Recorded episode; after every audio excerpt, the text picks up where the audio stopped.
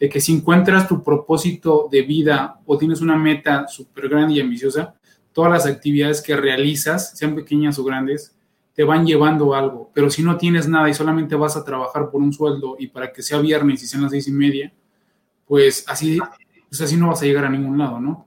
Nada más estás buscando, decir, un objetivo instantáneo semanal o una quincena y volteas y pues esa quincena ya pasó, ya pasó y, tú dónde llegaste y qué lograste, ¿no? Pues es uno de los principales, sí. Estarías planeando tu vida por semana o por quincena y no tienes un plan de vida a, futuro. Eso es lo que no, no estaría bien. Por eso, si te empiezas a sacar, además del tamaño que te, que te, que te imaginen las cosas y, del tamaño que te creas que vas a hacer las cosas, pues todas las actividades que vas a hacer van a ser de, de alguna forma en proporción a lo que tú estás buscando. Hola, bienvenidos al podcast de Godina Líder de la Industria, un recorrido por las historias de los mejores directores y gerentes de habla hispana, donde nos cuentan sus secretos para crecer y dominar la industria. Soy Ricardo Granados e iniciamos esta charla.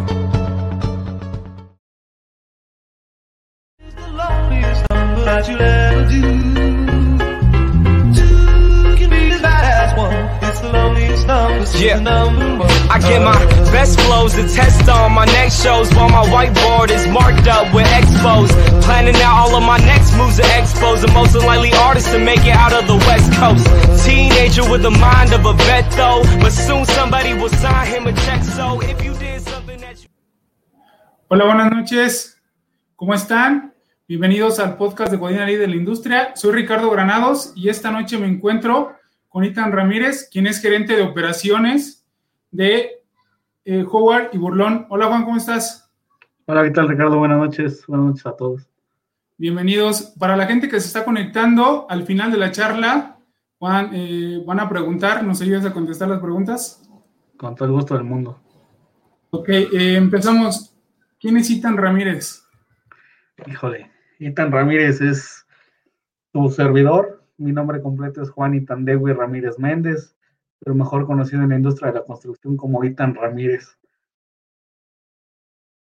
Soy gerente de operaciones de una empresa de más de 100 años de antigüedad en la industria de las instalaciones electromecánicas, eh, un apasionado del, del trabajo eh, rudo que es eh, la industria de la construcción y más de las instalaciones eléctricas. Oye, Itan, ¿por qué haces lo que haces? Híjole, te lo resumo en, en una palabra, me apasiona. Mi trabajo me apasiona. Creo que tengo la dicha de poder tener mi trabajo como un hobby, como un juego, como algo que me llena totalmente. Soy muy apasionado de mi trabajo, lo hago todo con, con la mayor pasión y eso me ha dado eh, poder tener eh, algunos buenos frutos dentro de, de, la empresa en la cual trabajo. Oye, eh, para ti, ¿qué es la pasión? Norte que hablas de ella, que te apasiona tu trabajo, que lo ves como un hobby, hasta como un juego, claro, con reglas, me imagino. Pero la pasión para ti. Híjole, es que si, si te apasiona, todo lo que te apasione lo haces con mucho gusto, lo haces con toda la dedicación y tratas de hacerlo siempre de la mejor forma y de la mayor calidad posible. Y, es totalmente algo que te satisface eh, profesionalmente en, este caso y en lo personal, pues, pues también te, te, te beneficia totalmente. Hablas de pasión y de éxito para ti. ¿Para ti qué, cómo definirías el éxito? Creo que el, éxito es eh, aquel punto en el cual laboralmente, o si, hablamos de un éxito laboral, es aquel punto en el cual te, te llenas totalmente tanto en lo profesional, eh, obviamente también tiene que ver algo la parte económica, que te sientas bien en ese aspecto, y que te sientas súper bien al tener eh, un grupo de colaboración en el cual tú puedas eh, desarrollarte totalmente y plenamente como un profesionista. Y puedes desarrollar, obviamente también puedas desarrollar a más gente que esté contigo en tu círculo de calidad y de tu grupo de trabajo. ¿Actualmente eres exitoso? creo que parte del éxito es que día con día no te sientas exitoso para seguir queriendo más y queriendo más y queriendo más. Eso es parte del éxito. Nunca sentirte exitoso para que sigas ambicionando ser más y ser mejor. ¿Y hasta dónde quieres llegar? Porque mencionas más, más, más. ¿Cuál es el, el meta o el objetivo que tienes? Sí me gustaría ser director de, departamento de operaciones en la empresa en la que estoy. Eh, darle muchos logros más a esta empresa. Eh, dentro de esos logros, pues la dirección sería uno de los, de los máximos logros. Y después de poderle retribuir a, a todo lo que me, ha dado, eh, poder emprender yo mi propio camino con una empresa este, ya propia, y brindarle esta misma pasión a, clientes, pero que ya sean directamente míos. Ok. Oye, estuvimos viendo tu currículum. Eh, la mayor parte de tu vida profesional ha estado en, Howard. ¿Cómo, lo ¿Cómo has logrado escalar dentro de ella, sabiendo que operaciones es complicadísima?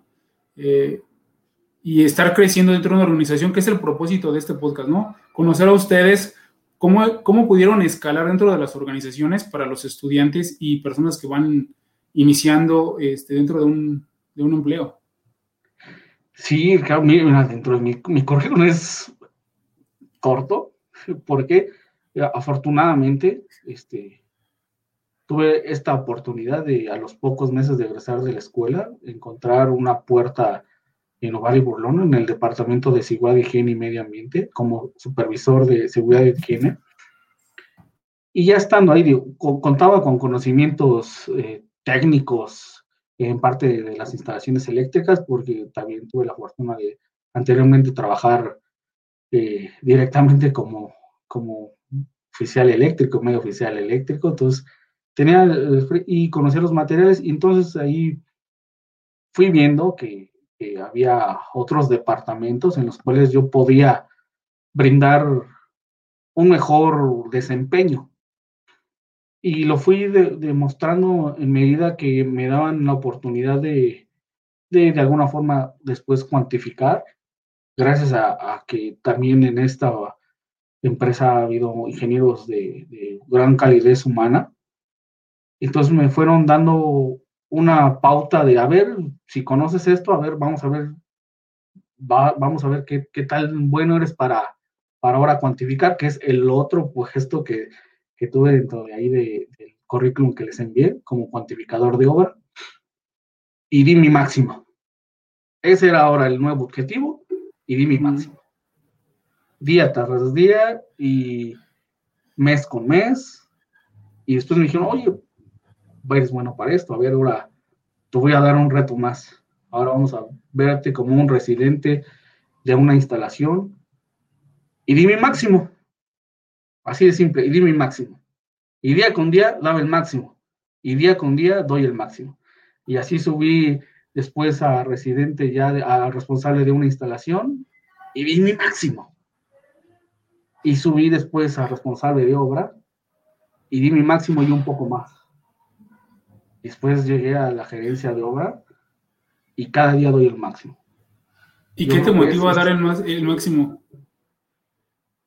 Creo que siempre esas ganas de, ser exitoso y también yo creo que parte de, ese ímpetu que tienes de, poder trascender en esta empresa y en, la vida.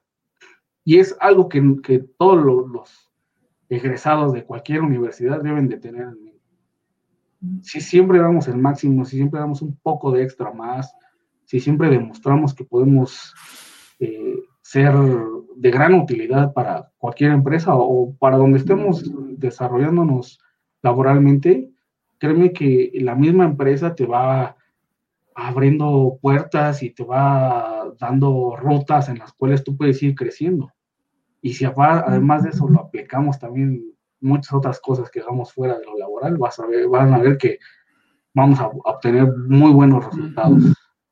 Y eso trato de inyectárselo también a la gente con la que trabajo, de, oigan, pues vamos a darlo todo, vamos a darlo todo, vamos a ser responsables, vamos a ser, eh, porque parece de eso, de, dar el máximo, ser responsable, ser dedicado, ser honesto, ser eh, de alguna forma un líder este, con toda la gente y de tener siempre la, una actitud de, de, servicio ante el cliente y darle un nivel de servicio que nuestro cliente esté esperando. ¿Quién te enseñó a, dentro de la organización, quién te enseñó, quién te inspiró? Un nombre que recuerdes, que te haya dado un consejo o que te haya marcado.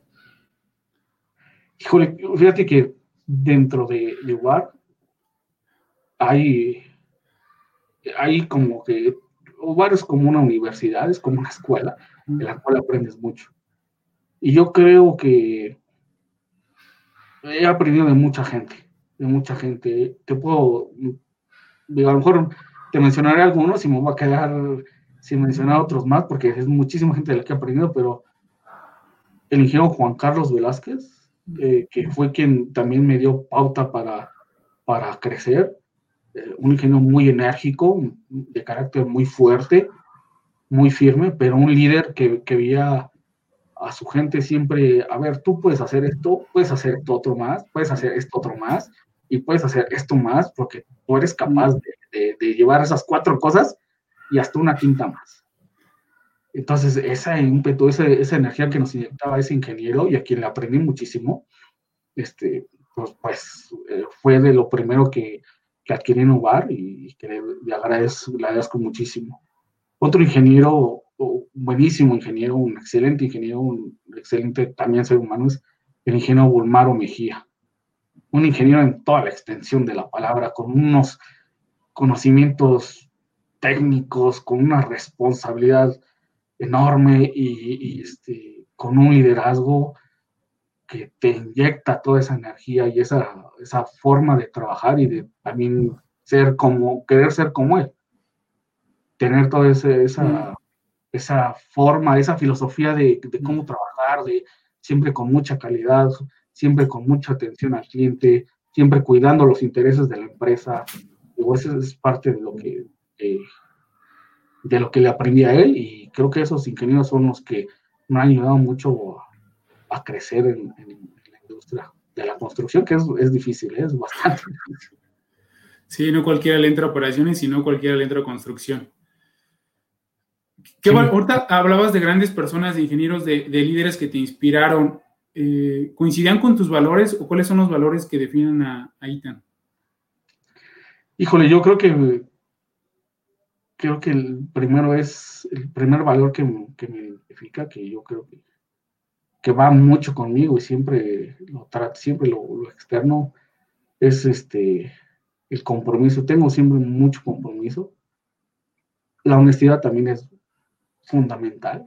Digo, y no, no, me dejarán mentir quienes ahora son emprendedores, que cuando tienes un, a un compañero tuyo, un colaborador tuyo que es honesto, pues lo ves como un gran valor para, para tu, empresa.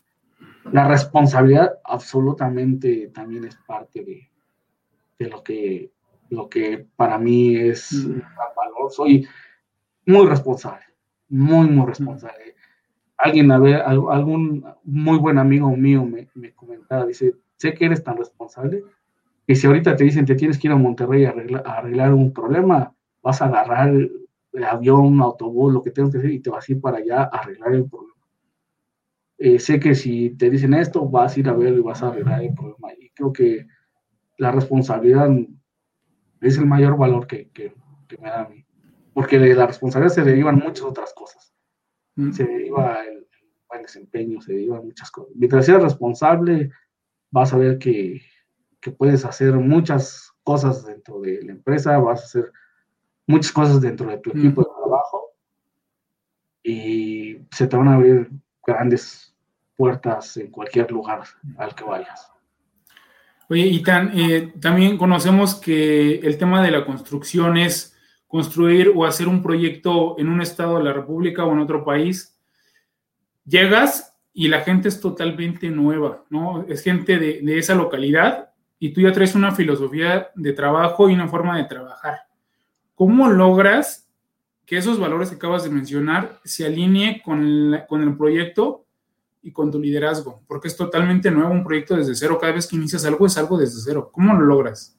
Que esa gente se, se alinee al, a la forma y a la cultura de trabajo? mira, parte de lo hermoso de la construcción es que cada obra es como cambiar de trabajo. Es todo nuevo, todo y, empiezas, como bien dices, llegas a otro estado, que aunque estemos dentro del mismo país, pues son culturas diferentes. Eh, yo creo que eh, se logra desde el momento que, ven tu responsabilidad como el líder del grupo. Mm. Si tú llegas, si, llegas a, una hora buena a trabajar, y empiezas a ver tus, en, el caso hablando de la construcción, empiezas a dar tus recorridos de obra, empiezas a ver tus pendientes, empiezas a planear actividades para la mitad de semana, para fin de semana. Por inercia, todos se van sumando a esa velocidad a la cual tú vas navegando la gente, desde, desde, la gente eh, técnica hasta los mismos ingenieros que tienes a tu cargo, se van sumando a esa inercia que tienes de, camino y se van dando las cosas eh, con el simple hecho de que tú das el ejemplo de qué es lo que se debe hacer. Sí, es, es, es, muy padre poder liderar un grupo de, gente, desde los ingenieros hasta los técnicos, incluso hasta la gente de limpieza, se suma a ese a, ese camino y a toda esa velocidad que llevas tú, porque es parte del compromiso y la responsabilidad que tienes con un cliente que te está pidiendo terminar su proyecto en tiempo y forma y en costo también.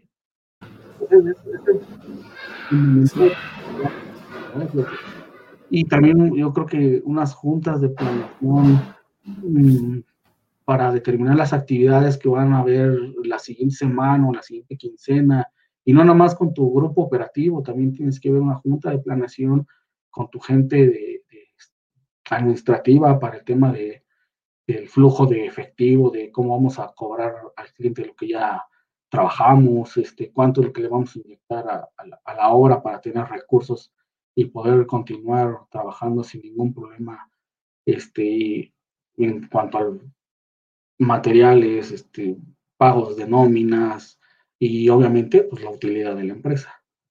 Son, son muchas cosas, pero esas son fundamentales eh, eh, las que se deben llevar a cabo y creo que para mí son las que me han funcionado para poder integrar a, a, diferentes grupos de trabajo de diferentes estados de la República, donde dicen, bueno, vamos a seguir el ritmo del ingeniero porque pues si él es el líder de esto y él trae ese trabajo, pues no nos queda más que sumarnos con él.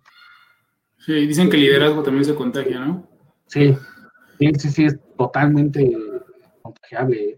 Es como la vibra que traes tú, vas y, recorres la obra, ves los, frentes de trabajo y, oigan, cómo vamos aquí y siempre dándole continuidad a las cosas, ¿eh?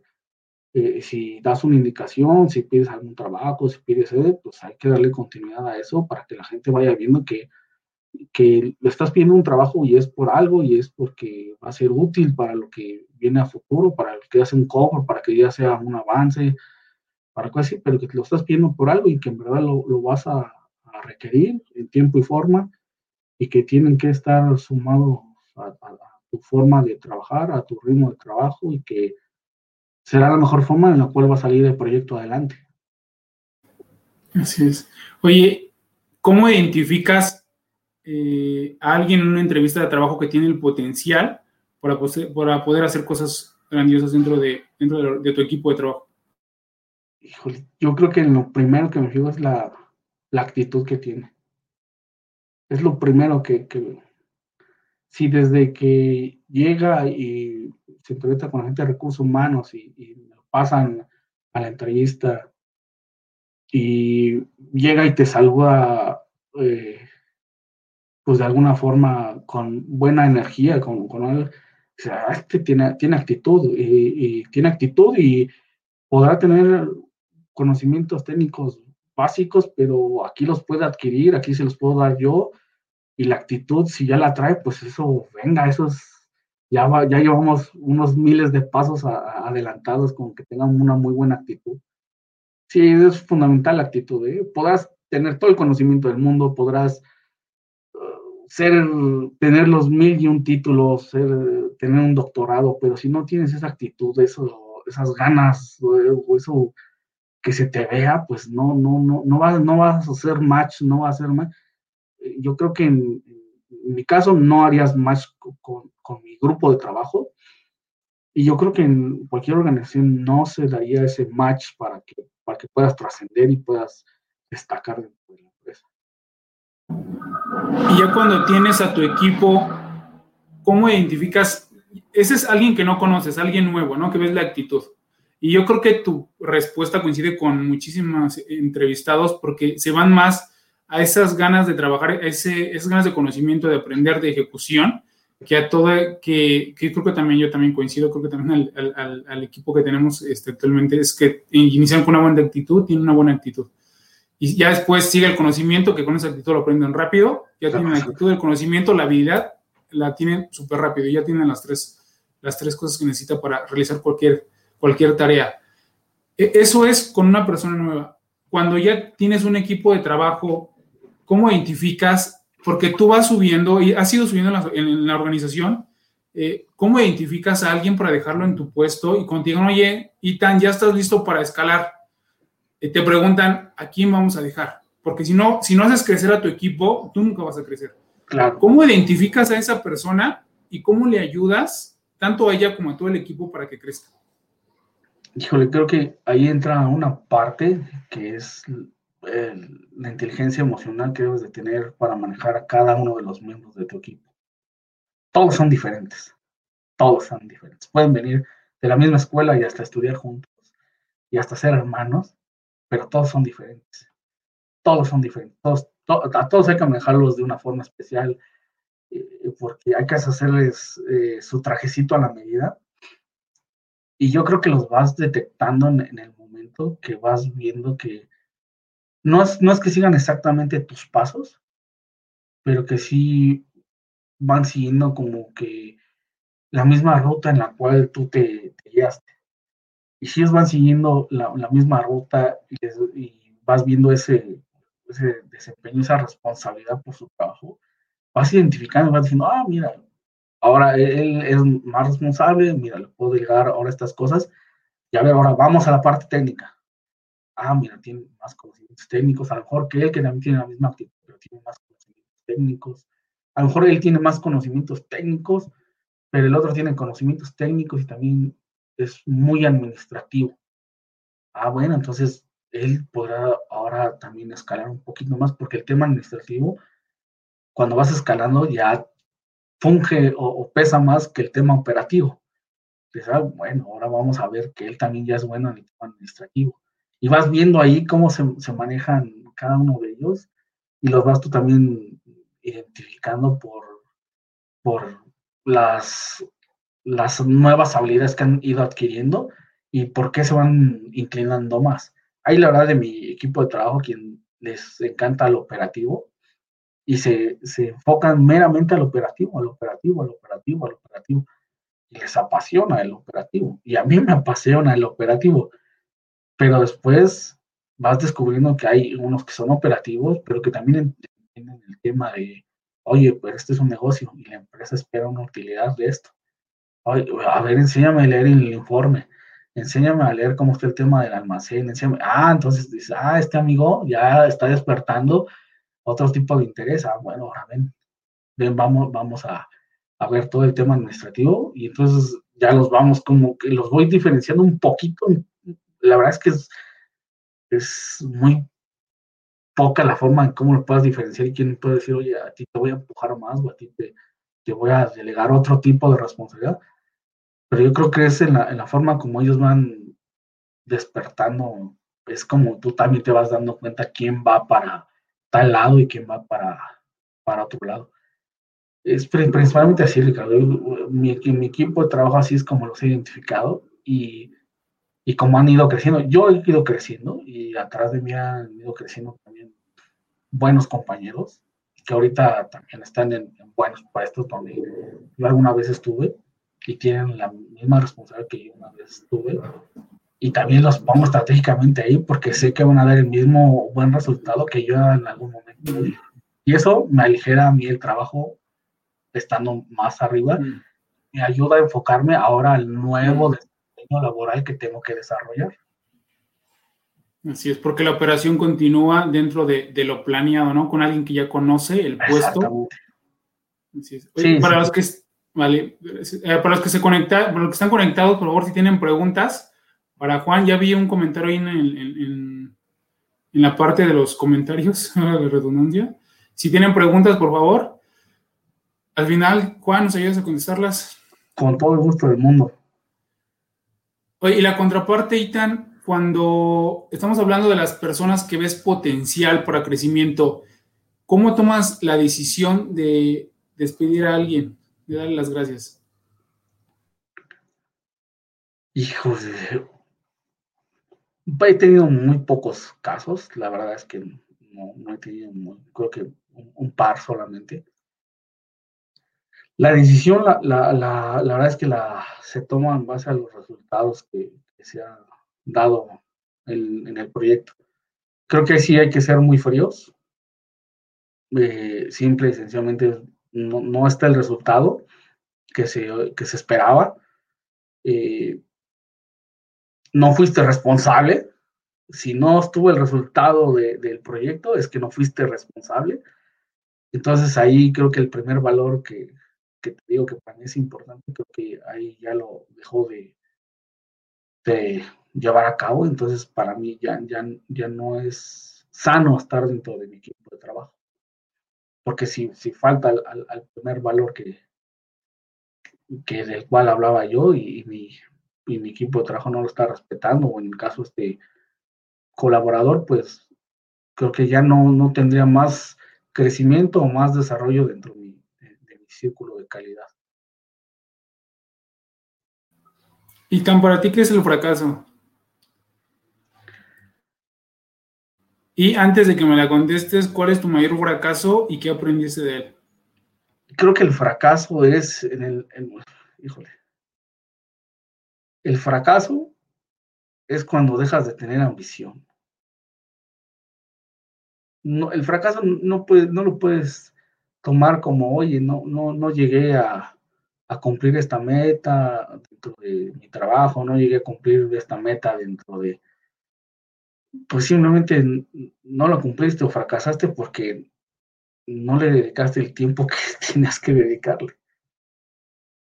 Para mí ahí, ahí, ahí empieza el, fracaso en, en, ese aspecto.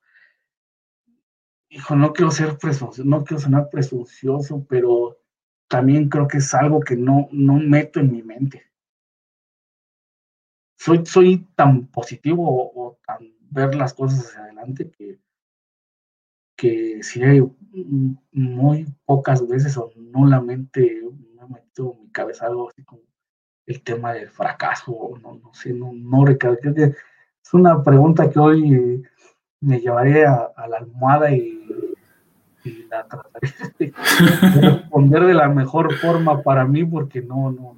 Creo que en el momento que vas a ser ambicioso, ya estás fracasando. En el momento que dejas de, buscar el éxito, ya estás fracasando. Para mí así sería, no creo que sea la mejor respuesta, pero para mí esa sería la, respuesta para fracaso. Y algo que fracasar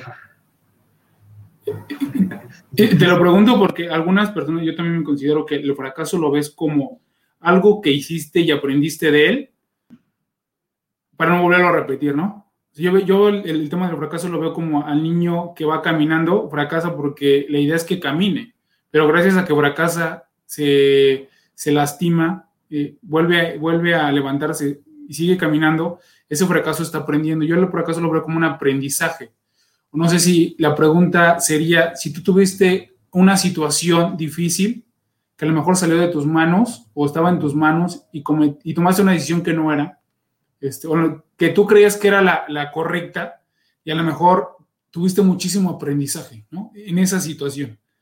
Eh, no sé si de esa forma, estuvo bien tu definición de fracaso, es tu definición, es, es, esa es la idea de escucharlos a ustedes, todos somos diferentes y esa es tu perspectiva y también ahorita tu respuesta me hizo pensar mucho.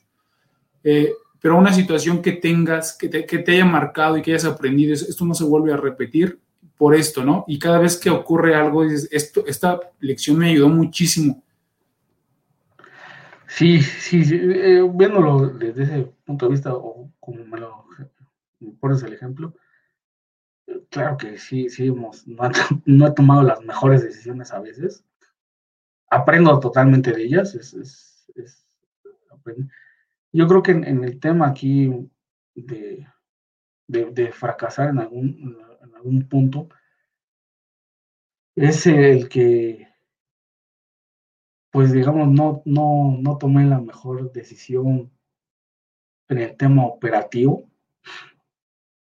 Y, y delegué un trabajo de alguna forma con cierto grado de complejidad en alguien en, quien no tenía yo plenamente la seguridad de que tenía todos los conocimientos. Y en ese momento mi mente fue, fuiste irresponsable. Tenías tú que haber estado ahí para que no pasara ninguno de los contratiempos que pasaron. Y también eso me llevó a todas las actividades que tengo que hacer, las planeé una semana antes. Todo, todo lo planeo, todo. Si voy a hacer un trabajo técnico, si voy a hacer una facturación, si voy a, todo lo planeo una semana de anticipación. Y hago muchos checklists, hago muchos procedimientos y lo redacto y lo leo y lo vuelvo a leer y al final de la semana ah, trato de hacer unas lecciones aprendidas de las cosas que pasaron en la semana o de las cosas que pasaron en el mes para mejorarlas y para no estarlos repitiendo. Eso es lo que me ha dejado a veces no tomar buenas decisiones. Me ha, llevado a tener una planeación más detallada. Y esa es la siguiente pregunta, que cómo, ¿qué aspectos considerabas para tomar una decisión? Dependiendo qué tipo de, decisión hay que hacer, si es eh, técnica, pues es algo muy, que se me facilita mucho para tomar una decisión técnica. Si es a nivel financiero, sí, y tomo una decisión en la cual siempre vea la empresa con un beneficio eh, que esté dentro de nuestros de los parámetros en los cuales eh, la empresa siempre tenga la utilidad esperada y en la cual también no ponga yo en riesgo la integridad de ninguno de mis compañeros de, que conforman el equipo de trabajo. Siempre busco el, beneficio de, de, todos, empresa, eh, mi equipo de trabajo, este, tanto equipo de trabajo interno como equipo de trabajo externo y la satisfacción del cliente. Eso siempre son tres parámetros los cuales tomo muy en cuenta para tomar una decisión que tenga que valer porque aparte una, una decisión mm. puede valer un peso o puede valer un mm. millón. Mm. Entonces sí es a veces algo que tienes que hacer mesuradamente, meterle algún, algunos cálculos ahí, meterle un poquito de lápiz para decir, oye, bueno, ok, mi cliente me está pidiendo esto, pues la, la, empresa va a obtener la utilidad que quiere, no pongo en riesgo mi equipo, ok, va, adelante, va, hagámoslo. Pero si uno de esos tres parámetros afuera, no lo hago. Mm. ¿Tu mayor, ¿Tu mayor miedo, Itan? No llegar hasta donde quiero. Sí, sí, con esa sonrisa, Ricardo. Ah. No llegar hasta donde ah, quiero. Qué, buena respuesta, ¿eh? Qué buena respuesta. ¿Qué tipo de...? Dime, dime. Que creo que las personas que me conocen a veces creen que son muy ególatra o egocentristas. La verdad, no me creo así, sino siempre tengo la mente positiva en qué tengo que hacer y hasta dónde tengo que llegar y siempre con la mirada ahí, porque es a donde quiero llegar. Mm. Exacto. Sí, yo, yo, creo que también es un tema que se ha tocado muchísimo en este podcast y yo creo que en la vida. El tema de no creérnosla, ese de síndrome del impostor que tenemos los latinoamericanos de por qué yo no y, por qué otra persona sí puede y yo no soy ni apto ni, ni merezco eso.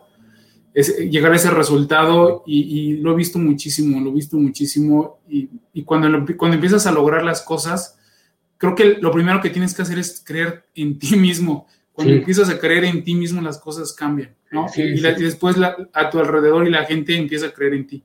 Pero si ni tú mismo crees en ti y en lo que tú vas a lograr, ¿no? No, no quiero equivocarme de, autor, este, yo recuerdo que era Walt Disney, pero decía que no te imagines que vas a construir, ahorita que estamos en el tema de la construcción, no te imaginas que vas a construir un piso de, un, un, edificio de tres pisos. Imagínate que vas a llegar, que vas a construir uno de diez, porque si piensas en uno de tres, a lo mejor te casas en uno, pero si piensas en uno de diez, vas a llegar al seis o al siete, ¿no? Hay que pensar, creérnosla y pensar en grande. Sí. Porque si nosotros no creemos en nosotros, no vamos a, nadie va a creer en nosotros. Es correcto, tienes que creértela, creértela en grande, creer en ti mismo totalmente, siempre ver unas, tener más bien una visión muy grande y amplia de dónde quieres estar, en cuánto tiempo quieres estar. Pero una anécdota de, algunos compañeros de la universidad este, podrán, no, mejor no la sabrán, pero creo que sí me dirán, oye, sí es cierto. Yo, yo siempre establecí a qué edad tendría que estar en qué puesto, en qué nivel y y exactamente al puesto que estoy ahorita llegué a la edad que lo había, que lo había planeado. Y, de, y hace siete, ocho años antes, pues no tendría por qué estar pensando en eso. Pero más sin embargo ya me la estaba creyendo que yo tenía que llegar ahí, yo tenía que llegar aquí, yo tenía que estar aquí. Y creo que eso te ayuda a que pues das el máximo y, vas haciendo las cosas bien y te vas esforzando más porque es en donde está tu mirada, es donde está tu mente, en llegar a donde tú te estás estableciendo que vas a llegar. Sí, si, sabes quién eres y tienes un propósito a dónde quieres llegar, todas las actividades diarias hacen eh, consciente e inconscientemente que vayas llegando, que vayas, llegando, que vayas que vayas caminando, que vayas caminando. Pero, y es lo que también se ha, se ha, platicado en, este, en, este, en estas charlas, en este podcast, de que si encuentras tu propósito de vida o tienes una meta súper grande y ambiciosa, todas las actividades que realizas, sean pequeñas o grandes, te van llevando algo. Pero si no tienes nada y solamente vas a trabajar por un sueldo y para que sea viernes y sean las seis y media, pues así, pues así no vas a llegar a ningún lado, ¿no? Nada más estás buscando, decir, un objetivo instantáneo semanal o una quincena y volteas y pues esa quincena ya pasó, ya pasó y, tú dónde llegaste y qué lograste, ¿no? Pues es uno de los principales, sí. Estarías planeando tu vida por semana o por quincena y no tienes un plan de vida a, futuro. Eso es lo que no, no estaría bien. Por eso, si te empiezas a ver, además del tamaño que te, que te, que te imaginen las cosas y, del tamaño que te creas que vas a hacer las cosas, pues todas las actividades que vas a hacer van a ser de, de alguna forma en proporción a lo que tú estás buscando. Si mm. piensas hacer cosas pequeñas, pues vas a hacer acciones pequeñas. Mm. Si quieres hacer cosas grandes, pues vas a hacer acciones que te van a llevar a hacer cosas grandes. Entonces sí hay que creérnosla, hay que creérnosla y desde que estamos, desde estamos en la universidad y desde que salimos de la universidad, hay que creérnosla. es, algo, que todos los estudiantes debemos de, tener en ese momento de cuando pisamos la, la, puerta de salida de la universidad y te dicen, oye, pues salten, No, yo, yo, creo que así, así debe ser, rotundamente así debe ser. Así Ya veo eh, preguntas en, los comentarios. Eh, por favor, si tienen más preguntas, al final de la charla las contesta Itan. ¿Qué tipo de líder te consideras, Itan? Ay. Soy un, líder totalmente. Sí, totalmente un líder. Ah, un poco autoritario, sí, autoritario. Un líder tipo militar, que, les gusta, que me gustan las cosas, este, pues primero poner ejemplo, ver que si yo las puedo hacer, los demás las pueden hacer. Y en segundo, que cuando veamos puntos y cosas que deban de ejecutar los compañeros, pues se tengan que ejecutar de la mejor forma, con la mejor calidad y, la, y, la mejor forma de hacerlo. Sí, yo soy totalmente un un líder poco militar y poco autoritario. No sé si sea bueno, yo creo que sí. Yo creo que sí, a mi, punto de vista, yo creo que sí.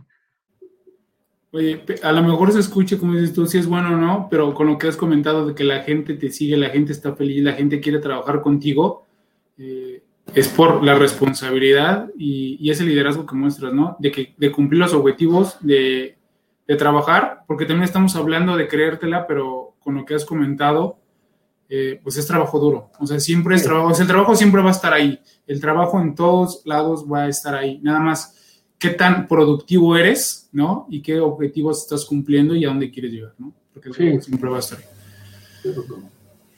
Oye, ¿qué responsabilidad tiene ser gerente de operaciones de una organización?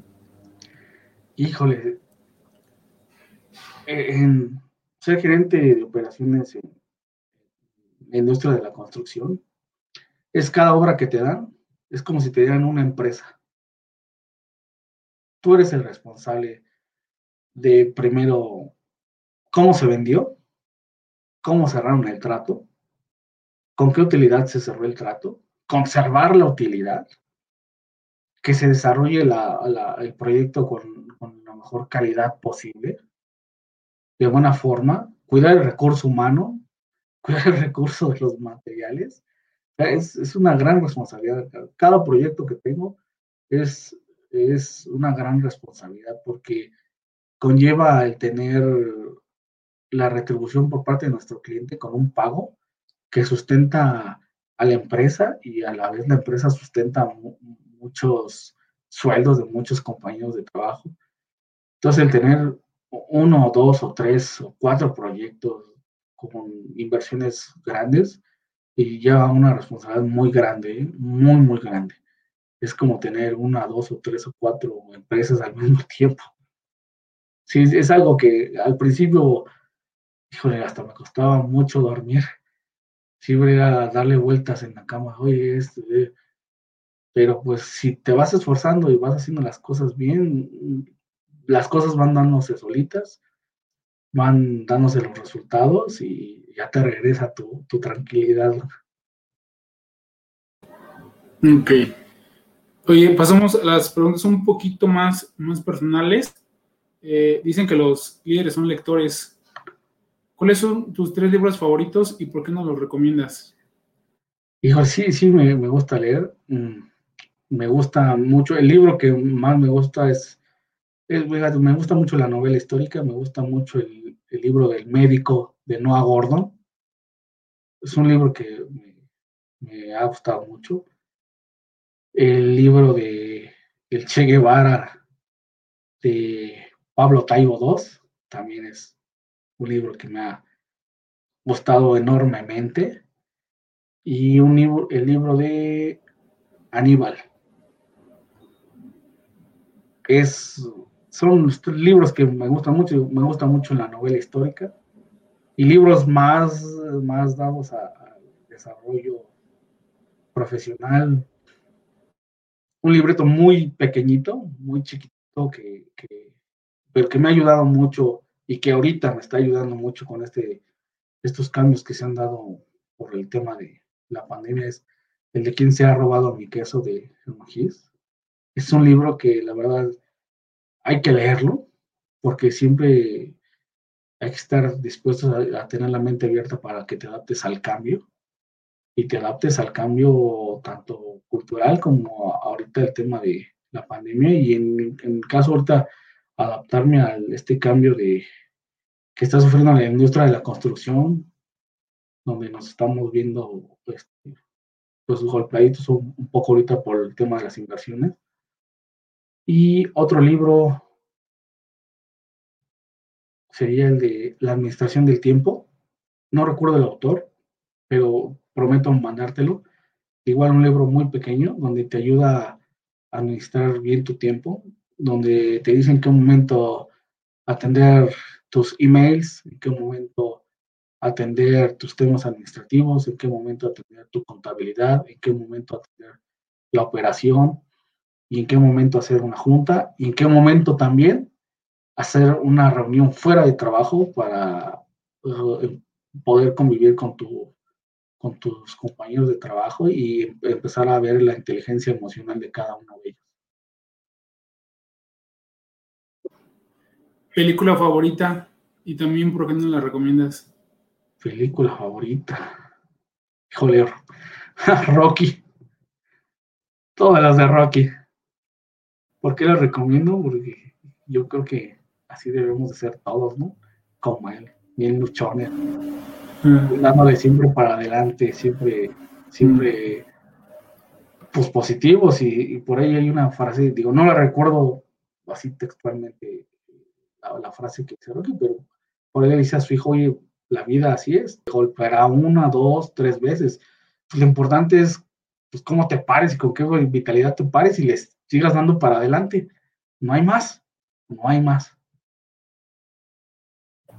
Sí, así es. Todo el mundo la he visto, pero vuelvan a ver. Sí, sí, sí, sí, Y es muy buena película porque a lo mejor se ve como, como la película este, cliché, ¿no? De, de, hacer las cosas bien y de trabajo duro, pero, pero yo creo que desde, desde la 1 hasta creo que ya son 7, 7, 8 películas.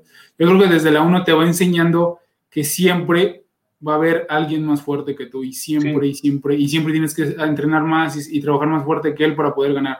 Y no, y no, no se refiere como una persona, se refiere más, la metáfora es, yo la veo así como una metáfora de siempre va a haber un reto más grande el día de mañana y no importa que, que hayas vencido al más grande o al reto más grande, va a seguir y va a seguir y va a seguir y va a seguir y va a seguir y tienes que, sin olvidar a la familia, tienes que estar ahí y al final, en, las últimas películas, eh, todo ese legado creo que es una irresponsabilidad no dejárselo a alguien. O sea, si ya sufriste, si ya te desvelaste, si ya en la película llora, va a bancarrota, se levanta, no, no transmitírselo a alguien, yo creo que ese es uno, una de las peores cosas que podemos hacer, ¿no? Si ya pasamos por eso, tenemos que compartirlo. Y, es uno como, es, una de las cosas importantes y las ves desde ese punto de vista, esa película es, este, también me gusta muchísimo. Este, no sé si, si lo veo de otra perspectiva, de qué otra perspectiva también la ves tú. Sí, totalmente. Yo creo que nos ayuda a, a visualizar y, hasta motivarnos de, pues siempre, siempre ver que alguien va a ser mejor que tú, pero pues para que tú seas mejor, pues tienes que seguir dándole con todo a, lo que tengas que hacer y es parte de lo que hablábamos al principio, ¿no? El éxito. ¿Sí? Para llegar al éxito, pues tienes que hacer muchas cosas continuamente para llegar al éxito. ¿Tienes un podcast favorito, una parte de Guayna de la industria que estés escuchando y nos recomiendes? Fíjate, fíjate que, no, no, tengo uno, pero sí me, lo digo abiertamente, me han gustado mucho tu podcast, el de la ingeniera Mariana, me agradó muchísimo. Creo que una vibra y una energía enorme y, sí me, he vuelto fan de, tus podcasts. ¿eh? Vale, pues muchísimas gracias por... Nadie, nadie me había dicho, yo creo que porque ya llevamos varios, ya llevamos buena temporada y creo que 14 capítulos. Este, y pues gracias por la invitación y, por la recomendación. Este, sí, eh, yo creo que con el tiempo el, podcast va mejorando eh, y esperamos que mejor, este, los invitados también este, han sido muy, muy buenos y vienen invitados también muy buenos. Entonces, gracias por eso, Itan. ¿Cómo te mantienes al día con las tendencias y las nuevas formas de trabajo? Porque igual en, la, en esta reconstrucción como que desde mi punto de vista como que se, se olvidó en el tema de innovación y últimamente han volteado a ver software, este, nuevas tendencias, el tema de ecología, planeta, materiales, sustentabilidad y todo lo demás eh, el crecimiento poblacional y, y, ahorita el tema de, ya no vamos a ciudades, ya podemos vivir hasta en pueblos o desde la playa y podemos trabajar ahí. ¿Cómo, cómo te mantienes en esas tendencias y cómo te adaptas a ellas? Fíjate eh, las redes sociales ayudan, ayudan mucho y principalmente seguir a, buenas, buenas consultorías de construcción y alguna, un par de, revistas, principalmente la revista Obras, es la que me ayuda a mantenerme al día ahí. Y siguiendo en particular a la arquitecta Luz Salinas. Es una arquitecta que incluso te la recomiendo si la buscas para algún podcast a futuro, eh, que siempre está con una divulgación de temas de construcción muy buenos, principalmente enfocados al tema del medio ambiente y las nuevas formas de construir sin dañar a todo el ecosistema o dejar una huella eh, imborrable de, dentro de todo este tema que hace la construcción, porque sí es algo delicado con el tema del medio ambiente. Y también con mucha capacitación que nos dan dentro de la, empresa y que buscamos nosotros, con los mismos proveedores, este, con los mismos desarrolladores, pues, pues, van saliendo algunos cursos, algunos diplomados que tomamos este, en línea principalmente. Es como, como podemos interactuar y tener, estar siempre al día, porque no te creas, ¿eh? la industria de la construcción le ha metido mucho a, los diferentes softwares, a, cosas para desarrollar mejor los trabajos. Desde software para el diseño, desde software para la planeación, desde softwares para hacer un millón de cosas. ¿eh? y la industria de la construcción está, está desarrollándose muchísimo y nos, de alguna forma, nos, también nos obliga a que pues, nos estemos también actualizando eh, pues a la brevedad con cada una de las nuevas tendencias. ¿Cómo compaginas tu vida laboral con familia y amigos? Híjole. Es difícil, es difícil, este, Ricardo, este, compaginar porque, pues, me apasiona tanto mi trabajo que luego abuso de, de eso. En el tema de mi familia, creo que ya no han aprendido a que me apasiona esto, me hace feliz y pues entienden que, eso, pues si me hace feliz a mí, pues ellos también eh, directamente son felices.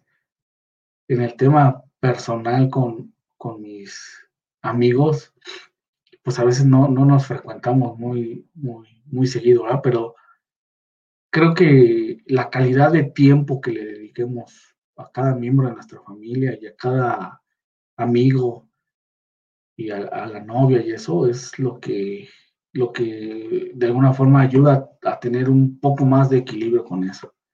Que le brindes calidad de tiempo absoluto. Si vas a estar una hora con los amigos, pues una hora con los amigos totalmente, totalmente. Si vas a estar un día con la novia o un día y medio con la novia, pues que estés con ella totalmente. Si vas a estar en una cena familiar, pues que estés totalmente con ellos si vas a estar una hora platicando con tu mamá, pues platica una hora totalmente con ella. Es como he logrado, no al 100%, pero sí trato de así equilibrar este, pues el mundo laboral con el mundo personal. ¿Tienes una rutina en la mañana o el fin de semana para... Bueno, mencionaste hace rato que sí planeaba la semana, ¿no? Una semana de anticipación, todas sus actividades. ¿En la mañana tienes una rutina? de tu día. Sí, sí, sí, Si no haces una rutina en el transcurso del día o en el transcurso del día a día, no te sientes con el control de lo que vas a hacer. Sí, hago una rutina. Es para mí todo un ritual el tema de, el vestirme, el llenarme de loción, el desayunar, es, un ritual que me hace sentirme bien al salir de, mi casa, de sentirme lleno de energía y de salir con la pila súper cargadísima. ¿eh? Sí, sí hago un, un. Definitivamente todos tenemos que hacer un ritual en la mañana.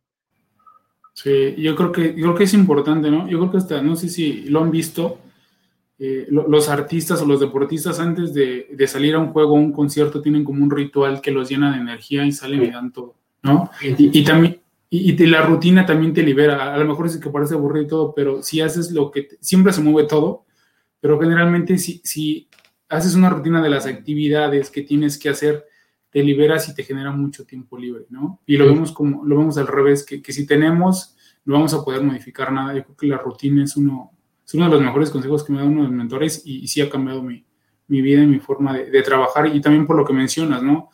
a ti te llena de energía la, esa actividad que, tienes en la mañana para poder este, pues, comerte al mundo, ¿no? El tema de operaciones. Eh, ¿Es cierto que los amigos se, encuentran, se cuentan con los dedos de una mano? Sí. ¿te, ¿te, puedo decir algo? No tengo amigos, tengo hermanos. porque los amigos son la familia que tú escoges. Y, y, esos, esos hermanos para mí son parte también fundamental de, de este desarrollo profesional. ¿eh? Sí, yo creo que es, sí se cuentan con la mano, se definitivamente se cuentan con la mano y, más que amigos son unos hermanos del alma y con, con quienes este, comparto muchísimas cosas profesionales y comparto también cosas personales y que además, quieras o no, eh, siempre te ayudan a, estar con una mente positiva y siempre a estar con todas las ganas del mundo de querer conquistar lo que venga. Ok. Ya veo varias preguntas en los comentarios. Si tienen más preguntas, nada más pasamos a dos este, secciones de la charla y ya empezamos con las preguntas de, las personas que se conectaron. Te voy a mencionar una palabra, Itan. Por favor, dime la primera palabra que te venga a la mente. ¿Estás listo? Pues no, pero venga. Amistad. Ricardo Granados. Inspiración. Mi padre. Amor. Herrera. Construcción. Ubar. Trabajo. Fuerte y dedicado. Jefe. Yo. Pasión.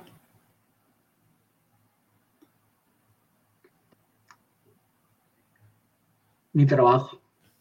Líder. Itan Ramírez. Empresa. A futuro. Pasado. Lecciones aprendidas. México. Hermoso. Futuro.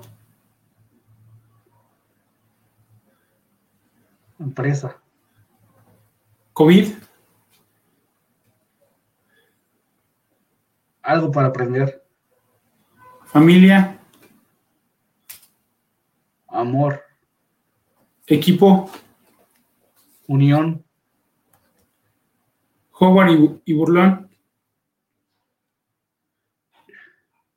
Pasión. Operaciones. Buen reto. Innovación. Ahí está el día. Politécnico. Amor. Itan Ramírez. Líder. qué buenas, qué buenas respuestas. Y gracias por lo de por lo de amistad. Eh, la última pregunta de la charla. Eh, ¿Qué consejos le darías a los jóvenes que quieren crecer dentro de las organizaciones y tanto saliendo de la universidad, estudiantes o también personas que entraron a un trabajo y quieren escalar. ¿Qué les recomendarías? Responsabilidad, cero soberbia, ser dedicados. Dentro de la soberbia es quitarnos de la cabeza que salimos de la, de la universidad siendo dioses. La verdad es que no es cierto, digo, coloquialmente decíamos algunas frases en la universidad que cuando salimos de la universidad vamos a, los, los directos golpes este, y aprender de toda la gente que está allá afuera, que es quien en verdad nos enseña cosas que vamos a utilizar dentro de la industria. Sí, yo creo que ahí, son lo primerito que deben tener todos los nuevos eh, egresados de las universidades. Ok, y pasamos, hay varias preguntas. Eh, empezamos, primer comentario de Marian Méndez. Juan, cuando íbamos en la universidad siempre miré que aun cuando estuvieras trabajando le echabas muchas ganas al estudio y tenías muy claro que debías graduarte. Te mando un saludo. Ah, muchas gracias, Mariana. Un saludo siempre eh, saludos, Mariana. Eh, Viriana ahorita pregunta, tiene varias preguntas. ¿Cómo logras el equilibrio entre vida y trabajo? Hijo, bueno, pues parte de lo que contábamos ratito, ¿no? Creo que la, calidad de tiempo que le des a, cada miembro de tu familia, a, los amigos, a la novia, pues es siempre darles calidad de tiempo, calidad de tiempo. No hablemos de muchos, mucho tiempo, pero el tiempo que ustedes da calidad de tiempo. ¿Qué tan flexible eres cuando un proyecto no está dando el resultado esperado? No hay flexibilidad no hay flexibilidad. Si no está dando el resultado, no podemos ser flexibles. Hay que corregirlo, sí y como sí. Mm. Si eres un líder autoritario tipo militar, ¿qué haces cuando te enfrentas con las nuevas generaciones que son súper sensibles? A uno nos llaman la generación del mazapán. Mira, sí, nos enfrentamos a estas nuevas generaciones donde eh, el estudiante quiere trabajar, bueno, el, recién egresado más bien quiere trabajar de 10 a 4 de la tarde y ganar un super sueldo y nada más de lunes a viernes, ah, no, y el viernes hasta la una porque necesita irse de fiesta y, demás. ¿Cómo, ¿Cómo, lo he enfrentado? Pues este, creo que parte de, de cómo lo, lo ven los chavos, es, mira, ven, vamos a lograr, vente, vamos a, recorrerla, sensibilízate de todo, de toda la responsabilidad que traemos en el proyecto y dime si tu grado de responsabilidad te va a dar como para que digas, oye, yo me voy a las cuatro o, yo nada más quiero trabajar hasta de lunes a viernes o y, ellos solitos se van a dar, si tienen una madurez eh, bueno, pues solitos van a decir, oh, tienen, razón, ingeniero, no, este, creo que sí estamos ahí errándole. Creo que sí hay que darle más dedicación. Tampoco digo que, se maten más del tiempo necesario. ¿eh?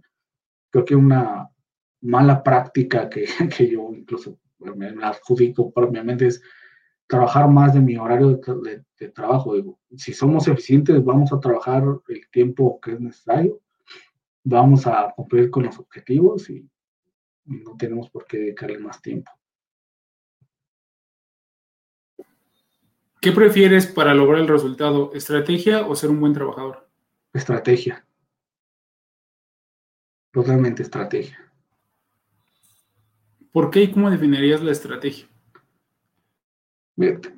Tienes que ser estratega y tienes que llevar a cabo muchas cosas antes de simplemente llegar como, como solamente a trabajar, como si fuéramos una máquina nada más.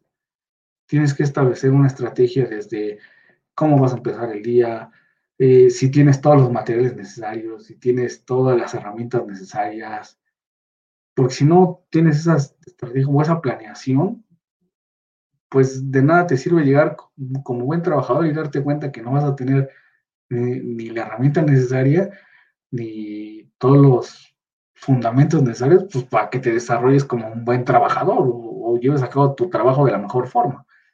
Si no tienes toda esa planeación o no fuiste totalmente una, una, no tuviste una estrategia de cómo atacar el proyecto desde el tema financiero, desde el tema eh, de operación, pues estás pelas. Nosotros al, comenzar un proyecto llevamos una junta de estrategia en la cual planteamos desde, a ver señores, veamos el currículum del cliente. Ah, como es, mira, pues es un cliente eh, de alguna forma que retrasa un poco los pagos. Ah, mira, entonces hay que establecer una estrategia para siempre estar arriba en el cobro, para que no nos peguen en el tema del flujo oye, vamos a ver cómo es la obra, ¿no? Pues está dentro de un predio que es conflictivo porque estamos sobre reforma o insurgentes.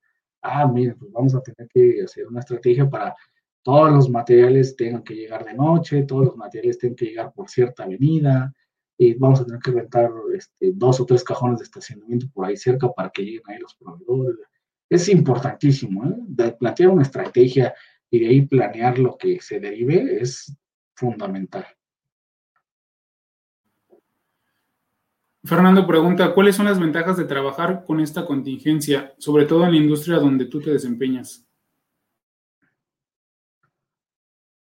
Bueno, ventajas con esta contingencia.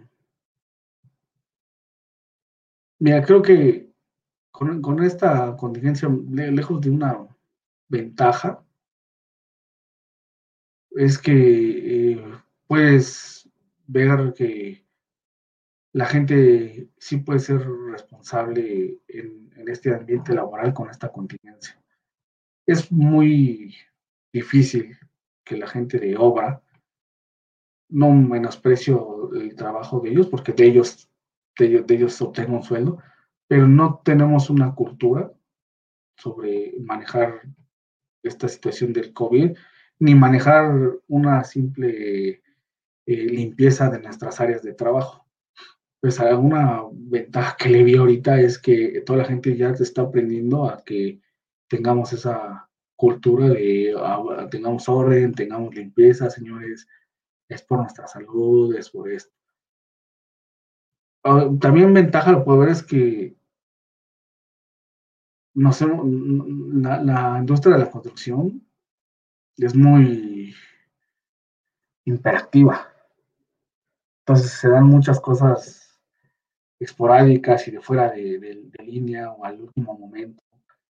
Entonces, con esta restricción de horario, con esta restricción de, pues, teoría, nos ha orillado a planear todavía más de lo que debemos planear y a ser todavía más uh, conscientes de qué vamos a hacer dentro de una semana o 15 días para que no se estén retardando las cosas.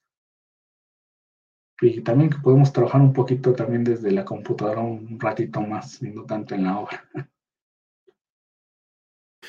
Ok, Ethan. Pues ya no hay preguntas. ¿Algo que quieras agregar, comentar?